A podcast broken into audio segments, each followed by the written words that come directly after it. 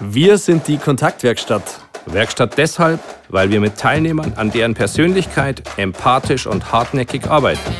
Arbeiten im One-to-One oder der Gruppe mit Menschen, die sich weiterentwickeln wollen und sich auch einem Perspektivwechsel stellen. Stellen müssen sich auch unsere Podcast-Gäste. Unsere Podcast-Gäste haben entweder eine besondere Story zu erzählen oder sie blicken auf Themen unserer täglichen Arbeit aus einer ganz anderen Perspektive. Hast auch du Lust auf einen Perspektivwechsel? Dann hör rein in unsere Kontaktaufnahme. Herzlich willkommen zu einer neuen Podcast-Folge der Kontaktaufnahme. Wir sind im schönen Berlin, direkt äh, vor Berliner Dom und freuen uns heute riesig mit Andreas Lute eine Podcast-Folge äh, zu drehen.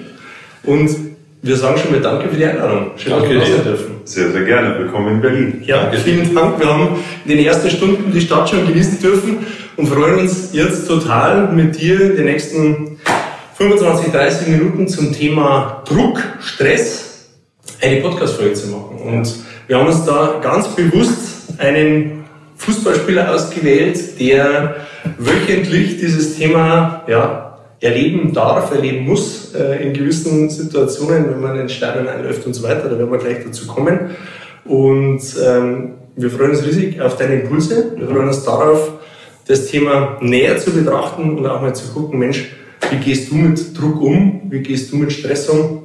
Weil das, denke ich, in der Bundesliga ein ganz, ganz wichtiger Part ist, wo man auch durchaus schauen muss, dass man da eine gewisse Strategie entwickeln kann, um das ja, gut hinzukriegen. Mhm, gerne.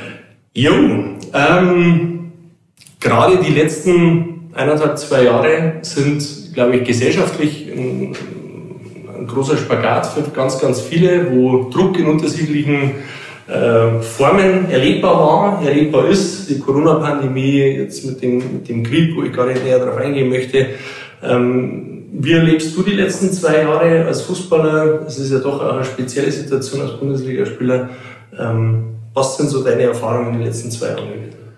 Ja, erstmal habe ich die Pandemie genauso erlebt wie, wie jeder andere Mensch da draußen. Unsere mhm. Gesellschaft, glaube ich, hat uns alle irgendwo eingeschränkt. Und wir mussten in gewisser Weise umdenken, weil die. Welt von einer Woche auf die nächste nicht mehr so war, wie wir das jetzt gewohnt waren. Mhm. Und das hat mich, meine Familie natürlich genauso eingeschränkt mhm. wie, wie, wie viele andere auch. Meine Tochter ist genau in der Corona-Phase, in der heißen Corona-Phase auf die Welt gekommen, also ein echtes Corona-Baby. Mhm. Ähm, und allein das hat uns schon riesig mitgenommen, dass da quasi die Familien nicht wirklich zu, zu Neugeborenen durften mhm. und dass, dass äh, Kranke in den Krankenhäusern gelegen haben, die nicht besucht werden durften. Mhm. Und das hat uns unmittelbar betroffen. Unsere Tochter halt äh, auf die Welt gekommen ist, aber kein Besuch stattfand, äh, ja. stattfinden durfte. Und das ist für mich so das, was ich mitnehme. Ähm, die Kleine ist ein Corona-Baby ja. und je mehr sie wächst, je mehr jetzt vielleicht auch Corona abnimmt, mhm. ähm, sehe ich so Licht am Ende des Tunnels und ich hoffe, dass das vielleicht viele, viele andere Menschen da draußen in der Gesellschaft ähnlich sehen, dass wir das vielleicht ähm, bald hinter uns gelassen haben und dann Holz geklopft, dass es nicht nochmal wiederkommt. Auf Holz geklopft, ja, das, das tun wir schon einige Monate jetzt. Ähm, ich glaube, jetzt sind wir berechtigt in einer Phase, wo wir ganz guter Dinge sein können, dass sich das in die richtige Richtung entwickelt. Ähm, nichtsdestotrotz, Christian, ähm, haben wir das, denke ich, auch gespürt in den letzten zwei Jahren in unserer Arbeit.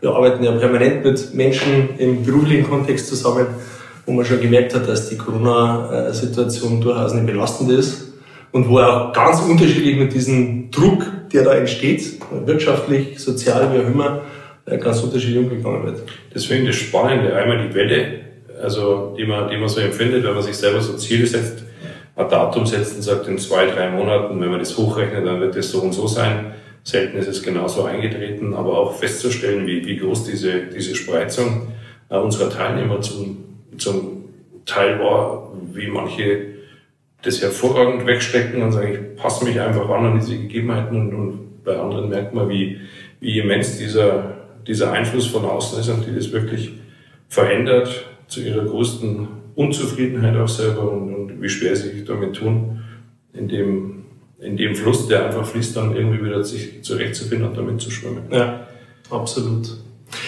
Für dieses Thema haben wir lange überlegt, wen nehmen wir da. Ähm, wen suchen wir uns, der seinen eigenen Blickwinkel auf das Thema Umgang mit Druck auch hat und ja, äh, umso mehr freut es mich, dass wir die Möglichkeit haben, mit dir darüber zu sprechen. Warum? Weil wir dich als einen sehr reflektierten Menschen wahrnehmen, der ähm, durchaus auch in der Wahrnehmung, wenn man das von außen betrachtet, ob das jetzt der, im Spiel selber ist, ja, also wenn man dich im Spiel selber verfolgt, körpersprachlich, wie auch wenn man dich an, in Interviews äh, erlebt äh, oder im Sportstudio warst du auch mal, ähm, erlebt man eben einerseits dieses selbstreflektierte, andererseits dieses unheimlich entspannte, tiefenentspannte, das dich charakterisiert.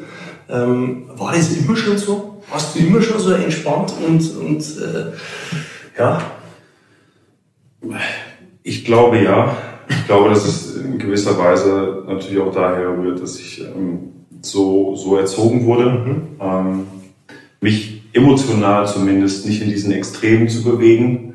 Mhm. Den einen Tag ist alles super und den anderen Tag ist alles schlecht. Mhm. Ähm, das beobachte ich immer wieder, aber das ist für mich keine Art zu leben. Also ich möchte, möchte eigentlich ähm, bei mir selbst bleiben, ähm, selbst wenn es draußen gewittert und es bricht mal alles über einen äh, zusammen, möchte ich für mich schon irgendwo die Ruhe bewahren. Mhm. Weil das für mich eine große Stärke ist. Und so bin ich erzogen worden, so haben meine Eltern das an mich weitergegeben. Ähm, denn die Welt da draußen ist nicht immer Sonnenschein. Mhm. Sie ist aber auch nicht immer nur schlecht. Mhm. Und ähm, wenn man für sich ein Level gefunden hat, ähm, auf dem man ganz gut arbeiten kann, wo man sich emotional auch im Griff hat, finde ich, ist das eine Stärke. Und ich bin froh, dass ich so bin, wie ich bin, muss ich ehrlich sagen. Weil du sagst, ich bin so erzogen worden, magst du mir verraten, wie macht man das? Also wie, ich habe selber zwei, zwei Kids, zwei Mädels, 15 und 17, vielleicht ist da eh schon vieles zu spät, ähm, um jetzt zu sagen, ich aber wie, wie kann man einem, einem Kind, einem, ja, jemand, der sich in dem, dem Chaos irgendwie erst zurechtfinden will, beibringen, dass diese Extreme nicht sinnvoll sind? Was, was, was ja. gibt man damit? Also ich erinnere mich daran, dass ähm, es immer, immer mal wieder mal schlechte Phasen gab. Und gerade als Kind ist es ja so, dass man vieles auch dramatisiert. Das, ist, das liegt, glaube ich, in der, in der Natur der Sache. Ähm, dass meine Eltern immer eigentlich sofort da waren und das Ganze auf eine ruhige Ebene gebracht haben und dass wir miteinander gesprochen haben über das, was anstand. So, mhm. und auch die Diskussion war irgendwie immer Teil des Ganzen, aber eben auf einer sehr sachlichen Ebene. Mein mhm. Vater ist zum Beispiel ein ganz, ganz sachlicher Typ. Mhm. Also, welche Fakten sind da? Ohne, ohne große Emotionen. Mhm. Welche Fakten liegen? Und wenn du dir die oft betrachtest, diese Fakten, mhm. dann, und die, und die Emotionen außen, außen vor lässt, dann fällt dir vieles auch leichter zu verstehen und dann fällt es dir oft auch, äh, auch leichter, eine Lösung zu finden, weil für alles gibt es irgendeine Lösung. Und da bin ich dann wieder bei meiner Mutter, wenn es keine Lösung gibt, ja, dann lohnt es sich gleich gar nicht, sich darüber aufzuregen und emotional zu werden. Und so dieses, dieses Zusammenspiel ist für mich irgendwo das, was sich bei mir vielleicht dann vereint hat. Absolut coole Kombi. Also wir erleben das ja leider Gottes ganz oft äh, gegenteilig, äh, dass vor allem die Diskussion über unterschiedliche Ansichten über einen Konflikt, dass genau diese Diskussion eben nicht stattfindet. Und wenn sie stattfindet, dann immer nur auf der Emotionsebene. Ja. Auf der fachlich-sachlichen Ebene wirklich mal die Fakten hinzulegen und zu sagen, hey, was, was haben wir denn gerade für eine Situation? Das ist leider Gottes in unserer Gesellschaft ähm, oftmals nicht der Fall. Ja. Oder Christian, siehst du das? Ja, ich überlege gerade, also was mir in den Kopf geschossen ist, wir, wir sagen ganz oft, das Bauchgefühl geht verloren. Und an der Stelle, wo du sagst, ja, aber ganz, ganz sachlich nur die Fakten zählen, denke ich mir, hm, mir schon einmal lasst mal über Bauchgefühl sprechen. Aber um Ruhe reinzubringen, ist das sicherlich sinnvoll, weil das ist ja, der, der Appell kommt ja in dem Moment, wo das Bauchgefühl vielleicht überhand nimmt und die ja. Steuerung sozusagen des Ganzen an sich reißt. Ähm, ich glaube, wir sind so zu denjenigen, die immer nur die Fakten sehen und das nicht als, als Instrument für Deeskalation sozusagen. Ja, das, eigentlich sind wir da wieder bei dem Thema nicht in Extremen. Also okay. wirklich alles nur sachlich zu sehen, ja. es ist auch keine Art zu leben. Absolut. Ja, also da sind wir eigentlich wieder bei der goldenen Mitte, Aristoteles, irgendwo, wenn du, wenn du das erreichst zwischen Emotionalität, Bauchgefühl und, und Sachlichkeit, dann ist das ein vernünftiger Weg. Und das auch nutzen zu können, wenn man selber merkt, boah, jetzt werde ich irgendwie emotional, das ist, das packt mich und ich, ich ärgere mich, dann bewusst zu sagen, komm, ich schaue jetzt nur mal auf die Fakten, was ist gerade Sache? Und dann findet man auch eine Lösung. Ja, es ist, äh, weil du sagst, Mensch, die Mitte zu finden. Wir schreiben ja gerade das Buch über Kontakt und, und äh, die Quintessenz des Buches ist das Prinzip der Stimmigkeit. Und am Ende des Tages, glaube ich, muss es stimmig sein in der Situation, ähm, wenn die Emotion da ist, auch dementsprechend stimmig zu reagieren. Wie viel Prozent Sachlichkeit braucht es, wie viel Prozent Emotionalität, um letztendlich auch den Gegenüber abzuholen. Aber ich merke, wir sind schon mittendrin. Innerhalb von zwei Minuten sind wir relativ eingestiegen. Ich würde ganz gerne nochmal auf den Fußball zurückkommen. Ähm, jetzt habe ich selber über 30 Jahre Fußball gespielt und habe festgestellt, dass der Prozentsatz an wirklich stark reflektierten Fußballern, die sich selber stark reflektieren, gefühlt gar nicht so riesengroß ist. Und ich habe vor allem eins festgestellt, dass ganz, ganz viele Talente auf der Strecke geblieben sind, weil sie zu wenig den Kopf eingeschalten haben, weil sie zu wenig reflektiert waren, weil sie eben das äh, vermissen haben lassen, ähm, mal ganz nüchtern nachzudenken, wie bin ich unterwegs, wie schätze ich mich selber ein, ja. wie gut bin ich unterwegs. Wie hast du das in den, in den letzten Jahren wahrgenommen, der Prozentsatz an, an reflektierten Fußballern? Und stimmst du mir dazu, dass ganz viele Talente daran scheitern, dass sie zu wenig den Kopf einschalten? Also zuerst mal muss man sagen, dass der Fußball einen total vereinnahmt. Das ist ja mhm. Nummer eins Sport in Deutschland, in unserer Gesellschaft total akzeptiert und verankert. Und jeder, der in dem Bereich einigermaßen talentiert bzw. erfolgreich ist, dem wird viel zugetragen, mhm. auch schon in jungen Jahren. Ich habe es ja selbst erlebt. Also ich meine, wenn du, wenn du ein guter junger Fußballer bist, dann steht dir eigentlich die Welt offen und von allen Seiten wird dir auf die Schultern geklopft mhm. für deine sportlichen Leistungen, weil der Fußball eben eine gewisse Wucht hat in unserer Gesellschaft. Und da kommt der eine besser mit klar und der andere schlechter. Mhm. Und sieht sich vielleicht in seiner Entwicklung schon weiter, als er wirklich ist. Mhm. Und äh, das ist auch eine Beobachtung, die ich gemacht habe. Also äh, in meinem Jahrgang äh, früher, aus meiner Sicht, gab es da wesentlich talentiertere Spieler, mhm. auch auf meiner Position. Mhm. Also damals hätte ich niemals für möglich gehalten, dass ich dann am Ende der bin, der, äh, weiß nicht, 150 äh, Spieler hat mhm. und ähm, 15 Jahre im Profifußball aktiv mhm. ist. Mhm. Definitiv nicht, da habe ich andere gesehen. Aber am Ende kommt es eben auf mehr an als nur äh, sportliche, sportliche Leistungen in, in jungen Jahren. Mhm. Und man, man wächst, man, man wird erwachsen und die Welt ist nicht nur der Fußball, sondern es kommen andere Facetten dazu, die man auch handeln muss. Man muss sein Leben bestreiten neben dem Fußball. Und Leben bestreiten neben dem Fußball, das bekommen dann die wenigsten hin. Das ist die einfach. Das, das bekommen die wenigsten hin. Mhm. Ähm, in einem Nachwuchsleistungszentrum zu sein, sechs, sieben Tage die Woche ähm, an, seinen, an seinem Talent zu arbeiten, unter Druck auch schon zu arbeiten in jungen Jahren, ähm, gleichzeitig aber die Schule machen zu müssen, weil Schulpflicht besteht, dann ein familiäres Umfeld, äh, Freunde und so weiter. Das bekommen die wenigsten. Mhm. Und daran scheitern dann, glaube ich, auch die meisten. Mhm. Ähm, wenn du da, sage ich auch, wenn du da nicht deine, deine Mitte gefunden hast irgendwo, wenn du, wenn du da ausgeglichen bist, dann wirst du Probleme bekommen. Und entweder du bist wirklich sportlich so gut, ein riesiges Ausnahmetalent, dann kannst du das alles beiseite legen und machst deinen Weg. Mhm. Schaffen auch welche. Mhm. Gibt da draußen genügend Beispiele. Mhm. Gibt auch genügend Beispiele, die das nicht schaffen, obwohl sie sportlich eine riesen, ein Riesentalent haben, aber mit den anderen Sachen irgendwie in Straucheln geraten sind.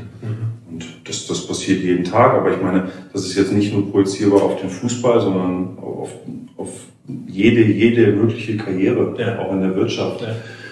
Das ist eine riesen Herausforderung für junge Menschen. Mhm. Und ähm, die einen können damit umgehen, zum Beispiel mit Druck, mit Erwartungshaltung und so weiter, und die anderen können das weniger. Und ähm, ich war immer sehr, sehr gut darin, Dinge auch nicht ganz so drastisch zu sehen, wie, wie man sie vielleicht äh, gemeinhin macht. Und habe immer den kühlen Kopf bewahrt. Und ich wusste immer, dass selbst wenn ich es im Fußball nicht schaffe, dass ich da draußen in, äh, in einem anderen Job auch sehr, sehr gut erfolgreich sein kann und ja. Leben bestreiten kann. Und allein diese Ruhe, die hat mir mit 16, 17 schon jeglichen Druck genommen, Ja. muss ich sagen. Also, ja, das ist, das, das, ist eine äh, wichtige Erkenntnis. Das, das ist einfach so. Mit Sicherheit.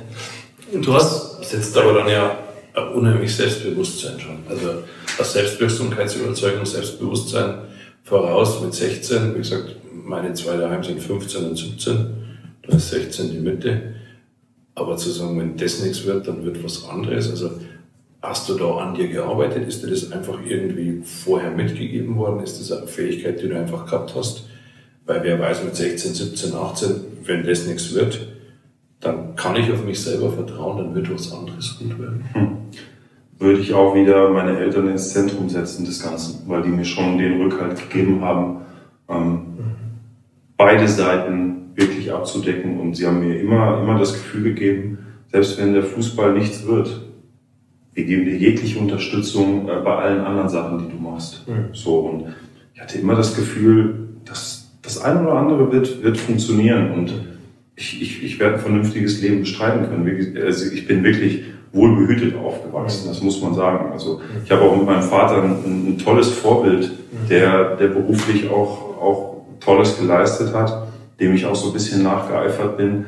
Ähm, nicht sportlich, aber, aber halt, halt beruflich. Und dann mein eigenes Talent, was ja für mich selber so ein bisschen der Antrieb war, mehr rauszumachen, habe ich irgendwie ja, zwei Wege gehabt, die ich hätte einschlagen können. Und von Beginn an, das ist vielleicht eine Kombination, die auch nicht jeder hat. Ich bin aber dankbar dafür, dass ich, dass ich das so hatte. jetzt hast du ja die, deine Profikarriere so über den, ich würde jetzt mal ganz salopp sagen, den zweiten Fußballbildungsweg äh, eingeschlagen. Ja, du hast ja ganz lange auch den Fokus zunächst mal eher auf, auf Studium und auf die Schule gehabt und, und äh, dann hat sich das ja gedreht, das Ganze. Wann, wann begann für dich die, die wirklich leistungsorientierte Phase im Fußball? Wann hast du für dich, gab es da so einen Moment, wo du gesagt hast, so und jetzt lege ich da den Fokus voll drauf und jetzt, jetzt will ich es wissen? Gut, eigentlich leistungsorientiert war es, war es von Beginn an, nachdem ich mit 13 oder 14 dann ins Nachwuchsleistungszentrum gekommen bin. Ähm, da hast du eine Sechs-Tage-Woche zusätzlich zu dem, äh, was du halt schulisch, schulisch so leisten musst und Kind sein, Jugendlicher sein, wäre auch schön, wenn du das noch hinbekommst. Und das war eigentlich, ich würde sagen, von, von dem 15. bzw. 16. Lebensjahr ging es dann richtig, richtig zur Sache. Und äh, für mich selber beschlossen oder erkannt, dass das was werden kann. Mit 17 vielleicht. Mit 17, als ich, ähm, als ich wirklich so im, im Kreis der, der jungen Bundesliga war, ähm, wo wirklich eigentlich ja nur noch, nur noch sehr, sehr talentierte Jungs dabei sind, da habe ich schon gemerkt, dass da möglicherweise was, was drin liegt. Ähm, genau, aber für mich war auch da, ich äh, wollte das Abi fertig machen, ich wollte dann studieren. Ähm, und das war eigentlich immer so, so mein Fokus. Und dann habe ich gesagt, okay, vielleicht, vielleicht wird da wirklich was draus. Aber selbst wenn es nichts wird, bist du auch nicht böse drum. Ja. Irgendwie. Aber das hat auch damit zu tun, dass ich den Blick nach links und rechts geworfen habe und eigentlich viel talentiertere gesehen habe. Ja, ja. Das ist vielleicht auch, vielleicht ist es eine Schwäche, dass ich mich manchmal kleiner mache, als ich wirklich bin. Ähm, aber in dem Fall bin ich froh drum, weil ich automatisch ähm, einen anderen Weg auch noch gegangen bin und nicht mich für, für, für so toll gehalten habe, dass ich nur den einen Weg eingeschlagen habe. Und das sind ja aus meiner Sicht auch ganz elementare Entscheidungen, die man im Leben da trifft. Und, und da ist eine Portion Demut und eine Portion, äh, naja, vielleicht kleiner machen, als man ist, ähm, in dem Fall vielleicht ganz hilfreich. In gewissen anderen Situationen ist das vielleicht dann mal nicht ganz so hilfreich. Jetzt bist du als Torwart in einer sehr exponierten Position, äh, wenn man die ersten elf mal anschaut. Ähm, was würdest du sagen, welche Eigenschaften muss, muss man mitbringen als Mensch, nicht als Fußballer, als Mensch, um als Torwart erfolgreich zu sein? Und welche hast du und welche hast du nicht? Grundsätzliche Akzeptanz, dass man Mensch ist, weil ein Mensch ist keine Maschine. Und sich bewusst zu machen, dass da draußen nicht immer alles so läuft, wie du dir das vorstellst. Dass es gewisse andere Parameter gibt, es steht leider immer ein Gegner mit auf dem Platz. Stört mich schon seit Jahren. Ja. Ähm, du, du hast einen Schiedsrichter, du hast. Ja, das ist scheiße. Also es, es sind, du hast deine eigene Tagesform, du hast die Tages, jeweilige Tagesform deiner Mitspieler. Alles Faktoren, die du selber nicht beeinflussen kannst. Und dann hast du deine eigene Performance, deine eigene Tagesform an diesem Tag. Und es geschehen Fehler. Und das muss ich sagen, das ist eine Erkenntnis, die bekommt jeder junge Torwart, selbst wenn er sich mit sieben ins Tor stellt. Der hat hin und wieder mal ein richtig schlechtes Spiel, wo ihm einfach nichts gelingt. Ja. Wenn man dann den Kleinen zuschaut, dann lässt er den Ball fangen Ja. oder werfen sich den Ball ins eigene Tor. Und dann sind die traurig darüber. Und das ist eine Erkenntnis, ah, es läuft nicht immer alles so, wie ich mir das vorstelle. Ich bin also Mensch, ich bin keine Maschine. So. Und das ist für mich das Aller, Allerwichtigste. Und trotz dieses ganzen Wirbels um Profifußball, um unsere Personen, ähm, dem Umstand, dass wir in der Öffentlichkeit stehen, am Ende des Tages muss ich mir immer wieder sagen, hey, ich bin, bin Mensch, ich bin keine Maschine, egal wer irgendwas von dir erwartet, über, die, über dich schreibt und so weiter. Ähm, das ist alles normal, wenn es mal ein schlechtes Spiel gibt, wenn du mal nicht so, so performst. Das ist für mich die, die wichtigste Erkenntnis überhaupt. Das ist manchmal schwierig, aber es ist das Wichtigste auch für die, für die eigene Gesundheit, für, für, für das eigene Leben. Ähm, Sich das immer wieder bewusst zu machen, dass, dass nichts daran ändert, dass du ein Mensch bist und dass es Höhen und Tiefen gibt. Ja. Ganz einfach. Gibt es eine Eigenschaft, die du bei anderen Torwart, Torwartspielern gesehen hast, wo du sagst, Mensch, die habe ich nicht, die hätte ich ganz gern? Boah, würde, würde ich so nicht sagen. Also jeder, jeder Mensch ist ja unterschiedlich. Mhm. Ne? Und die Kombination von, von Stärken und Schwächen macht den jeweiligen Torwart aus. Ich bin, bin froh, der Torhüter, der Mensch zu sein, der ich bin. Mhm. Ähm, bin damit sehr, sehr gut gefahren.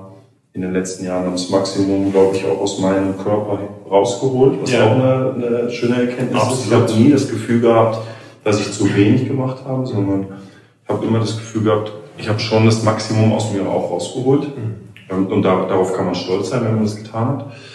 Und nee, da, da, ich bin eigentlich, bin eigentlich sehr zufrieden damit. Und ich bin auch kein Freund davon, immer ähm, sich da was abzuschauen, Ja. da was abzuschauen. Ja. Ähm, sich an, an sich selbst zu arbeiten. Klar ist man beeinflusst von, von positiven und negativen Dingen, die man so wahrnimmt außen. Ähm, aber Fokus auf sich selbst und man, was auch meine Erkenntnis ist, man hat selber eigentlich ein ganz gutes Gefühl, was man kann und was man nicht kann, finde ich. Also ein, ein gesunder Mensch sollte, sollte, sollte das haben. Ich, ich, hab das, ich weiß ungefähr, was ich gut kann und ich weiß ungefähr, was ich schlecht kann. Ja. Und ähm, ja, das ist vielleicht eine Eigenschaft, die, die, die ich schätze, ähm, so ungefähr zu wissen, was man kann und was man nicht kann, wo, wo, auch, wo auch seine Grenzen liegen. Absolut. Also, ja, ich bin zu 100% bei dir. Ich finde es toll, dass, dass du das auch hinkriegst. Ähm, Das ist eine ganz entscheidende Sache, bei sich zu bleiben. Aber es ist extrem schwer. Ja, Also das das, ist eine Herausforderung. gerade jetzt, wenn man da auf den beruflichen Kontext switcht, äh, wo das gleiche in Grün von jeder Führungskraft erwartet wird, ähm, wie bin ich selber, was kann ich als Führungskraft leisten, was kann ich nicht leisten, weil ich als Mensch anders bin, wie, ich, wie, wie vielleicht andere erwarten. Ja. Ähm, das ist tatsächlich eine ganz, ganz schwierige Kiste.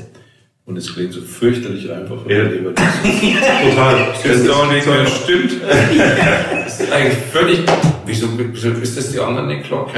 Ja, So total easy. Ja. Du strahlst das auch aus. ich hoffe, weil es doch ehrlich gemeint ist. Ja, also ich spüre das nur beim Dasitzen, das, das meine ich nicht despektierlich, aber das ist wie ein Blutdruckmedikament. Okay. Also ich merke richtig, wo ich sage, okay.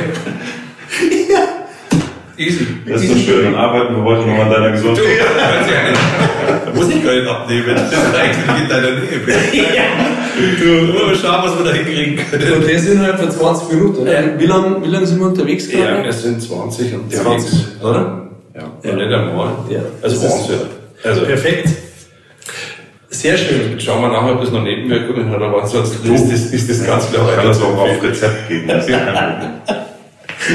Sehr gut. Wir, wenn wir beim Rezept sind, ähm, wir haben uns in der Vorbereitung überlegt, ganz, also es wird ja viel über Druck gesprochen, es wird viel über Stress gesprochen. Ähm, wenn man sich überlegt, gibt es da einen Unterschied? Ist das das Gleiche? Äh, bedingt sich das? Und wir sind zu der Überlegung gekommen, dass Stress in Anführungszeichen das Gefühl ist, das entsteht, wenn man den Druck, der von außen auf einen einprasselt, vielleicht falsch übersetzt mhm. oder irgendwie übersetzt. Ähm, funktioniert aber auch mit dem Druck, den man sich selber macht, ähm, angestoßen durch Außen oder einfach, wenn man die Erwartung an sich selber hat, ähm, dass es schneller wieder weiter sein muss. Und damit die Formulierung, ich, ich habe viel Stress, an und für sich ja gar nicht mehr zutreffend wäre, wenn wir recht haben, sondern das heißt, ich, ich mache mir Stress. Wie, wie siehst du das? Ist, wie, wie sind die zwei Komponenten Druck und Stress? Wie, wie spielen die aus deiner Sicht zusammen? Ich sehe es eigentlich genauso, dass Stress irgendwo das negative Gefühl ist, was bei dir ankommt, auch vielleicht die Überforderung, die in dem Fall ähm, dann eintritt, weil gewisse Erwartungen oder, oder der Druck, der von außen kommt, der Druck, den du dir selber machst, ähm, dir zu viel wird und dich irgendwie überlastet in deinem Gesamtkonstrukt. Beruflich, privat spielt ja alles, alles auch irgendwo zusammen. Und ähm, ich glaube, dass oftmals unterschätzt wird, wie auch die eigene Komponente eine Wichtigkeit hat, was, was man selbst an Erwartungen hat, was man sich selbst in Druck, man hat ein eigen, eigenes Bild äh, von sich selbst.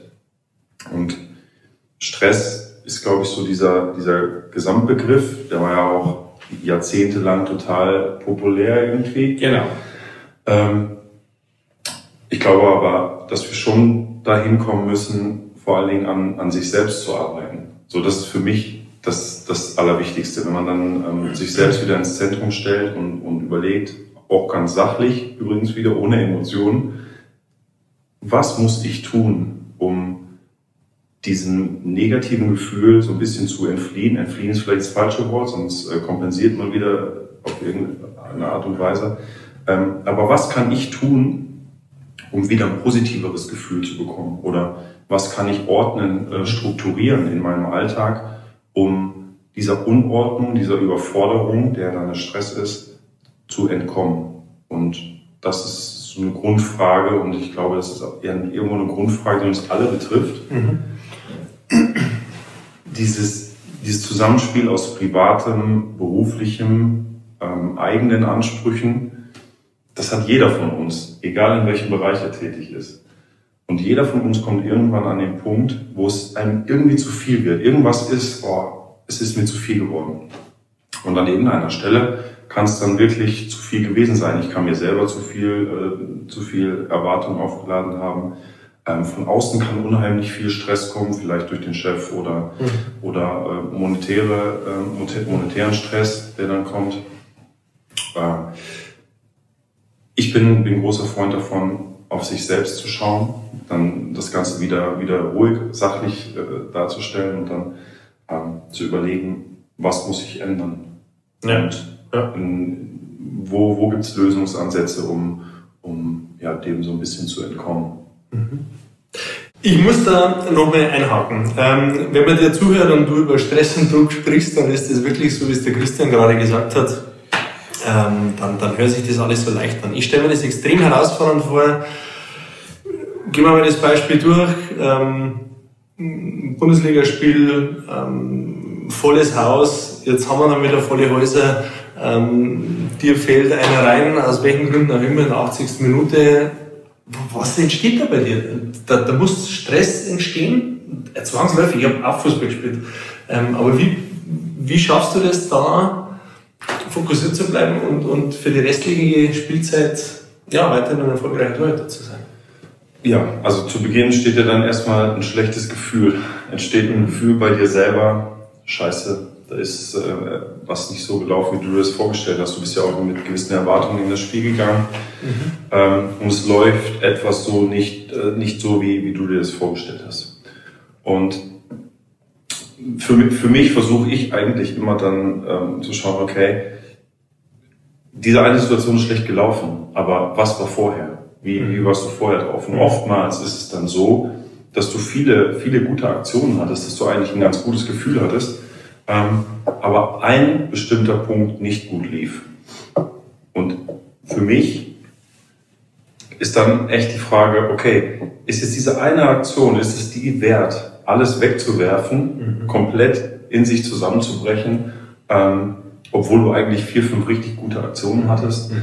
Ähm, und oftmals ist dann für mich die Antwort nein. Mhm. Ich spiele genauso weiter und am Ende wird ein Schlussstrich drunter gezogen. Mhm. Ähm, und ich kann für mich selbst beurteilen, was ein ordentliches Spiel, was ist gut gelaufen, was ist schlecht gelaufen. Ähm, und damit komme ich, komme ich unheimlich gut klar. Das ist jetzt alles autodidaktisch zusammengereimt über die Jahre, irgendwie eine Strategie für ja. mich selber, ja. ähm, sich immer wieder bewusst zu machen, dass auch, dass es auch Dinge gibt, selbst in einer blöden Lage, die gut gelaufen sind. Oder gibt es mit Sicherheit tolle Strategien, wie, wie man da für sich mhm. ähm, auch, auch dran gehen kann an so eine, so eine Geschichte. Aber ich glaube, dass es grundsätzlich uns alle betrifft. Da draußen funktioniert eben nicht alles so, wie wir uns das vorstellen. Es mhm. gibt immer wieder mal Rückschläge.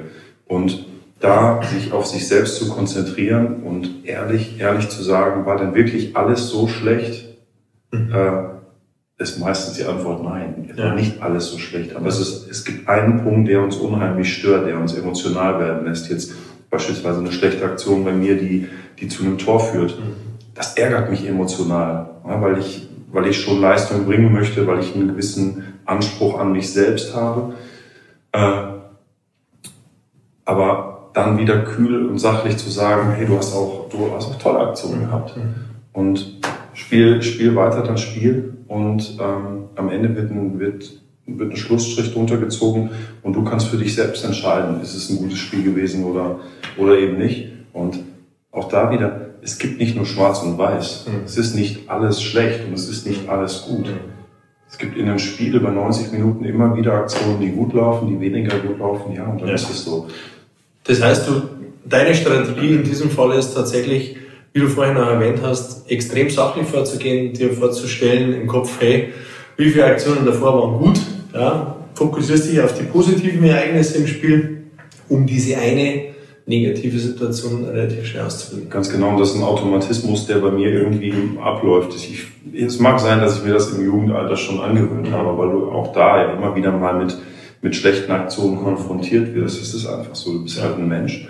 Und ähm, bei mir geht das relativ schnell. Ich mache einen ja. Fehler und denke dann so, okay, davor waren vier, fünf gute Aktionen. Ähm, weitermachen, ja. Munter putzen, fertig. Ist das also ein Lebensmotto? Also ich überlege gerade, das Spiel des Lebens, wenn man das so betrachtet, das könnte man ja genauso angehen. Mhm. Zu sagen, und diese Extreme, es ist alles schlecht, ist ja nur immer Momentaufnahme. Ja. Machst du das im übertragenen Sinn auch da, wo du sagst, nee, jetzt mal langsam Definitiv. Es lief auch Wochen und Monate ziemlich cool, das muss ja nicht nur sportlich sein.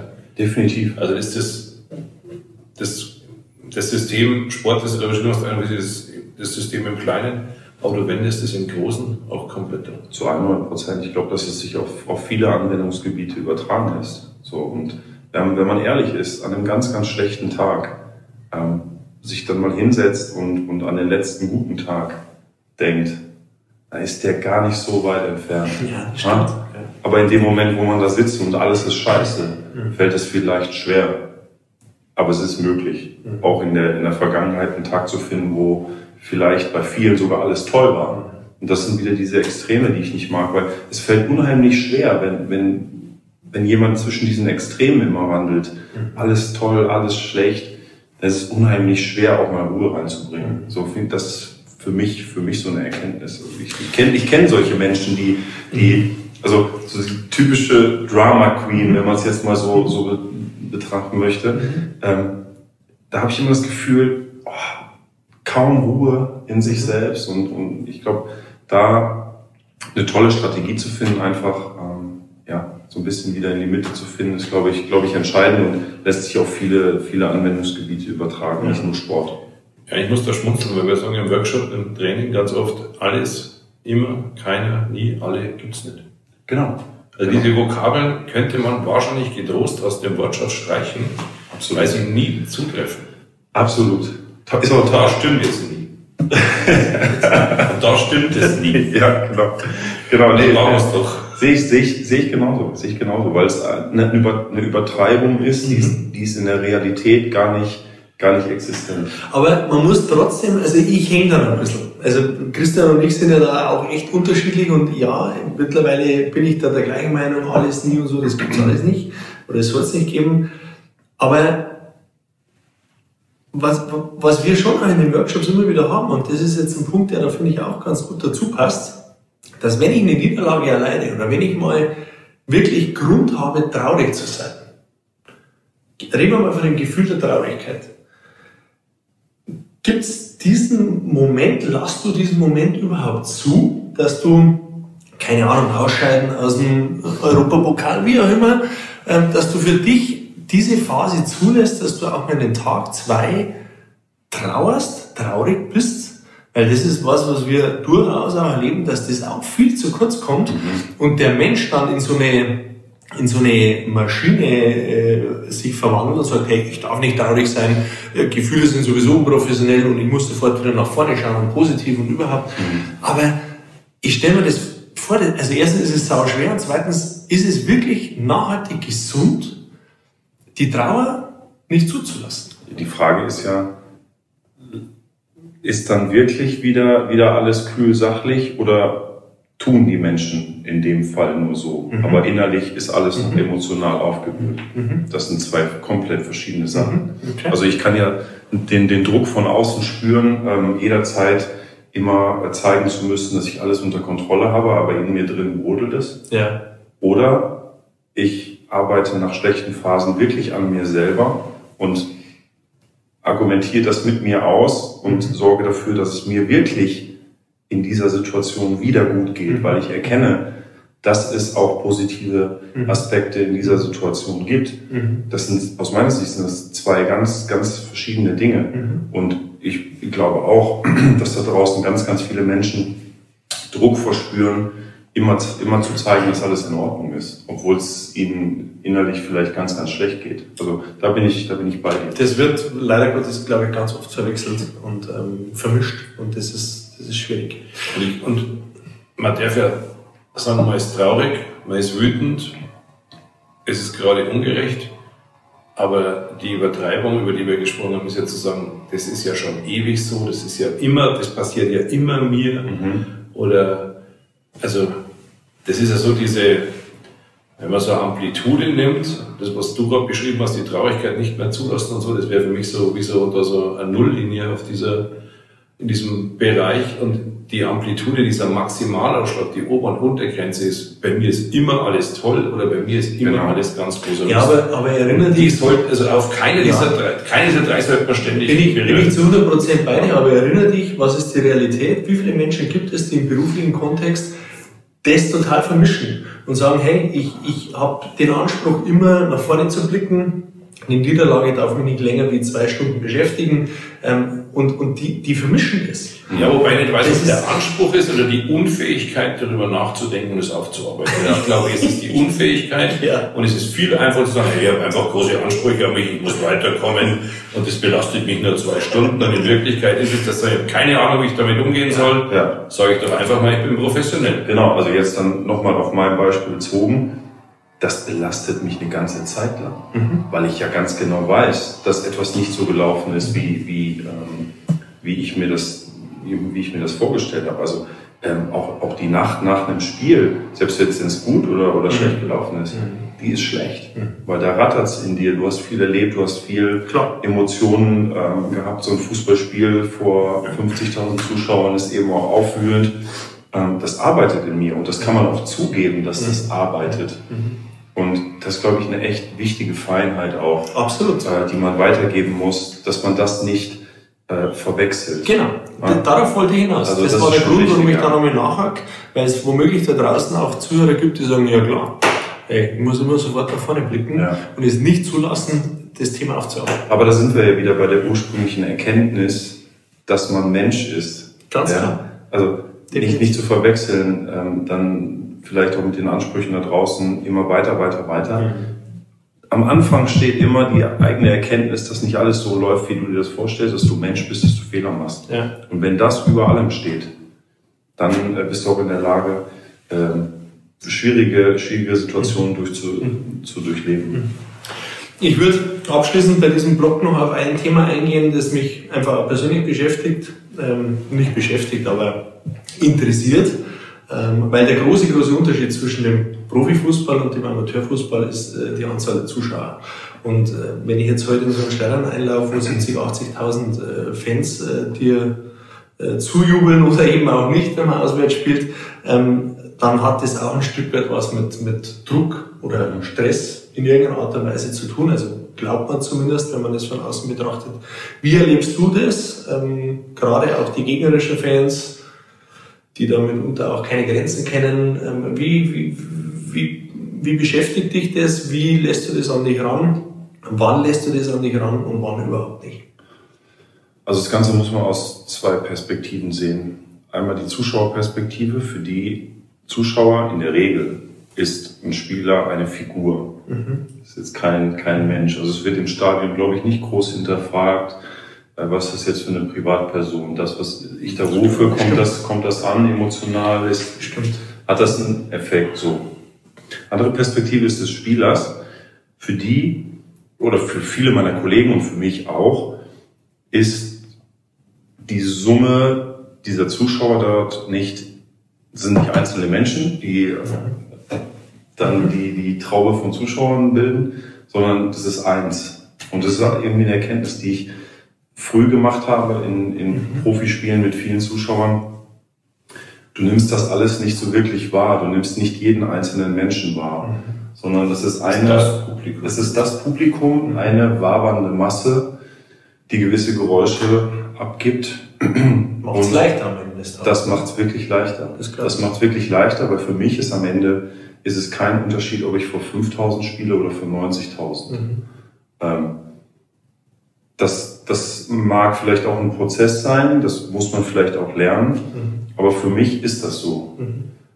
Ich habe jetzt keinen größeren Druck, wenn die Zuschauerzahl von 80.000 auf 90.000 steigt. Das ist, es ist mir, es ist mir völlig egal. Völlig egal. Muss, muss ich wirklich, muss ich wirklich sagen. Ähm, weil ich aber auch die einzelnen Menschen nicht wahrnehme.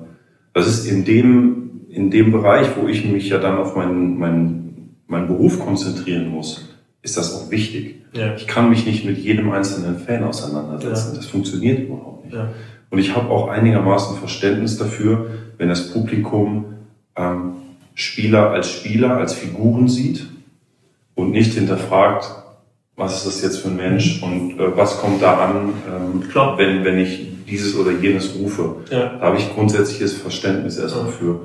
Und bei uns ist es ja, also wenn man Fußball-Bundesliga nimmt, aber auch zweite Liga, ähm, ist es ja noch so, dass der Hauptteil der Zuschauer, die auch dein Spiel bewerten, die deine Leistung bewerten, die, die sind ja nicht im Stadion. Ja, die sitzen die sitzen vor den. Fernsehgeräten Ja.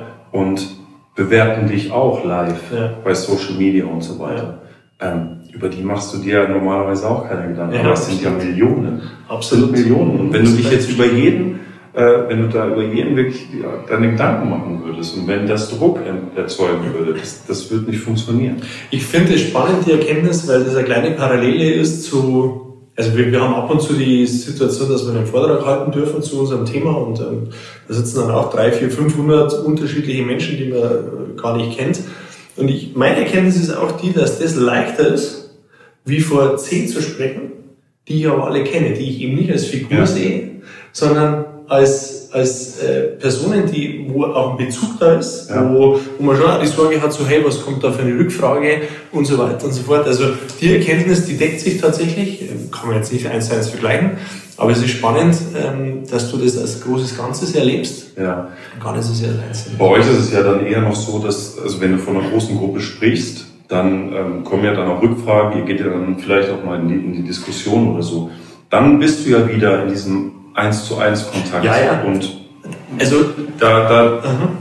da spürt man dann ja auch was zwischen Mensch und Mensch. Es ist, Das habe ich ja nicht. Es ist total spannend. Äh, Es ist ja ganz selten der Fall, dass bei einem Plenum von 300 Zuhörenden sich einer meldet und sagt, ich habe mal eine Frage. Ja, ja. Aber wenn das der Fall ist, dann wird es schon spannend. Genau, Weil weil- dann hat man eine 1-1-Situation Ja. mit Zuschauer.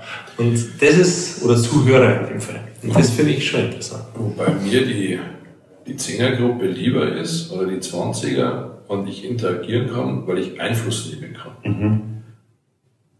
Die, die Masse von 300, die, das Publikum, wo du nicht weißt, also wo du auch weniger Rückkopplung kriegst, wo du auch nicht dadurch weniger Einfluss nehmen kannst, finde ich, aber das ist ganz persönlich schwieriger.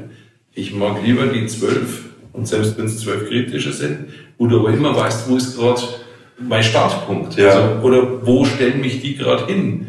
Und nicht sagen, ja, 45 Minuten Vortrag, wir werden morgen schon lesen oder hören irgendwo, wie sie es gefunden haben. Ähm, Ja, glaube, es auch, es sind vielleicht auch zwei verschiedene Veranstaltungen. Wenn man eine Veranstaltung hat, wo die Diskussion, der Austausch im Zentrum steht, dann ist das vielleicht eine, eine schönere Gruppe, weil man eher in dem Austausch in Kontakt ist. Bei uns ist es ja so, die Menschen kommen, um sich das Fußballspiel anzuschauen. Und viel Diskussion zwischen den Aktiven Richtig. und dem Zuschauer ist ja nicht da. Das ist gar nicht ist vorgesehen. nicht Sinn des Spiels. Genau, das ist einfach nicht Sinn auch dieser Veranstaltung. Das mit Sicherheit, äh, das kann man nicht eins zu eins vergleichen, aber ich glaube, dass es Typsache Ja, ist, absolut. ähm, wie man da mit der Situation umgeht. Ich finde spannend, Umgang mit Druck, ähm, das steht da bei uns und welche Strategien hast du da und da hast du jetzt auch schon einige auch erwähnt. Und da steht auch die Frage, welche Rolle spielt dabei Kontakt? Die brauche ich gar nicht mehr stellen, die Frage, weil am Ende des Tages hast du die schon mehrfach beantwortet. Die Frage, es steht immer im Fokus, dass man bei sich bleibt, dass man sich gut kennt, dass man weiß, wie, wie reagiert man in diesen Situationen. Und das ist schwer genug. Also Und das ist keine, schwer keine, keine Frage. Das Absolut. ist jetzt äh, kein, keine leichte Antwort auf, Ja. auf, auf Druck oder Ja. Umgang damit. Aber aus meiner Sicht ist es das ein Weg, äh, mit dem man ähm, ja, solchen Situationen begegnen kann. Absolut. Und es ist die, das deckt sich eins zu eins mit dem, was, was letztendlich auch unsere Arbeit ist. Äh, Jeder Workshop beginnt bei uns immer, oder jede Workshop-Reihe in der Regel, beginnt bei uns immer bei ihm, bei ihm selbst. Ähm, Ja. Es sollte sich jeder idealerweise gut kennen, ähm, um letztendlich dann auch Situationen gut meistern zu können. Und, und ja, hier stimmt nochmal, alle, alle Teilnehmer, wie gesagt, das war das Anstrengendste. Also der anstrengendste Part, wenn es um einen selber geht. Ähm, und alle anderen sind dann ja einfacher. ja, absolut. Okay, so, wir kommen zu unserem wiederkehrenden Element unserer Podcast-Reihe ähm, zum Schlagabtausch. Du bekommst von uns drei Begriffe und du darfst aus dem Bauch raus, weil wir sind beide absolute Bauchmenschen, Ja. und, äh, aus dem Bauch raus äh, das äh, sagen, was dir in den Kopf kommt. Und ich fange an. Runde 1. Kopf oder Bauchmensch? Kopf. Warum? Ich würde für mich beanspruchen, dass ich eher sachlich bin und ähm, die Dinge runterbreche auf die echten Fakten. Ähm, versuche aber jetzt gerade auch so in dem Moment, wo du Vater bist, auch durchaus emotionaler zu werden, ähm, weil das einfach was Schönes ist mit, mit Kindern. Ähm, aber wenn ich mich entscheiden muss, ganz klar Kopf. Okay. Da will ich nachher noch mit dir drüber sprechen. Ja, das dauert länger. Runde 2. Oliver Kahn. Oh, eine Figur, die mich irgendwie geprägt hat, auch in, in meiner Jugend, in der Phase, in der ich so als Talent aufstrebend war, ähm, war er so der Torhüter, der ähm, ja, die Massen begeistert hat und auch mich, muss ich, muss ich ehrlich sagen. Ähm, und jetzt im Nachhinein gefällt mir auch sein Werdegang, muss ich ehrlich gestehen, weil er eine gewisse Zeit lang sich komplett äh, rausgezogen hat aus dem Fußball und ähm, so wie ich das, das äh, mitbekommen habe, sich, sich weitergebildet hat, Fähigkeiten dazu gewonnen hat, die jetzt der Profifußballer allein einem nicht Ja. gibt, was dazu geführt hat, dass er jetzt in, in, in der Rolle ähm, beim FC Bayern ist, die durchaus, ähm, glaube ich, ganz, ganz wichtig ist und doch äh, gefällt mir. Äh, Also jetzt im Nachhinein tolle Kombination aus sportlicher Karriere Ja. und ähm, der Karriere nach dem Sport. ja. Okay, Runde 3. Dein übelster Ausraster? als, als Kopfmensch es jetzt spannend. Muss auch nicht als Torwart gewesen Ja, Als Privatmensch schon, schon gleich gar nicht. ja Also, sehr gut. Richtig ab. Da bin ich, da bin ich, da bin ich ja noch sachlicher als Privatmensch als äh, im Sport, muss ich ehrlich sagen. Ähm, fällt mir ganz, ganz schwer. Ähm, Vielleicht gibt's gibt's keine. vielleicht in der Jugendzeit mal, in der man emotionaler ist als, als, als im Erwachsenenalter. Aber wenn ich jetzt mal die letzten 15 Jahre nehme, Aber bist du verbal auch nicht mal emotional, nicht. dass man da mal einen raushaut, sein, sein Verteidiger davor mal kurz wach macht, so wie es der Oliver Kahn gemacht hat? Ähm, Gibt es die Situation nicht? Äh, Bei mir gibt's gibt's das seltener. Also es gibt immer wieder Phasen, wo ich mit, mit meinen Mitspielern kommuniziere, aber ich, äh, ich schreie sie nicht an. Ja, cool. Das, das, das ist der Grund, warum wir dich ausgewählt haben für dieses Thema, weil ich glaube, dass das dich äh, von ganz, ganz vielen äh, in dieser Beziehungsweise, unterscheidet. beziehungsweise meine Stimme erhöht sich eigentlich nur, wenn ich gegen die Zuschauer ankämpfen muss. Ja. Also es hat bei mir einzig und allein mit der Lautstärke zu Okay. tun. Also jetzt nicht mit der Aggressivität. Ja, ja, verstehe. Ja, sehr cool. Lieber Andreas, vielen herzlichen Dank für die sehr, sehr vielen Impulse zu diesem Thema. Gerne. Ähm, es hat riesig Spaß gemacht. Ich glaube, die Zuhörer da draußen konnten viele, viele äh, Ideen mitnehmen, wie sie vielleicht auch selbst äh, mit Druck und äh, respektive Stress umgehen. Ähm, mir bleibt auf alle Fälle deine, deine Sachlichkeit in dieser Situation bleibt mir hängen, weil das, glaube ich, mit Sicherheit eine, eine sehr, sehr spannende und, und, und erfolgreiche Strategie ist, mit solchen Situationen umzugehen.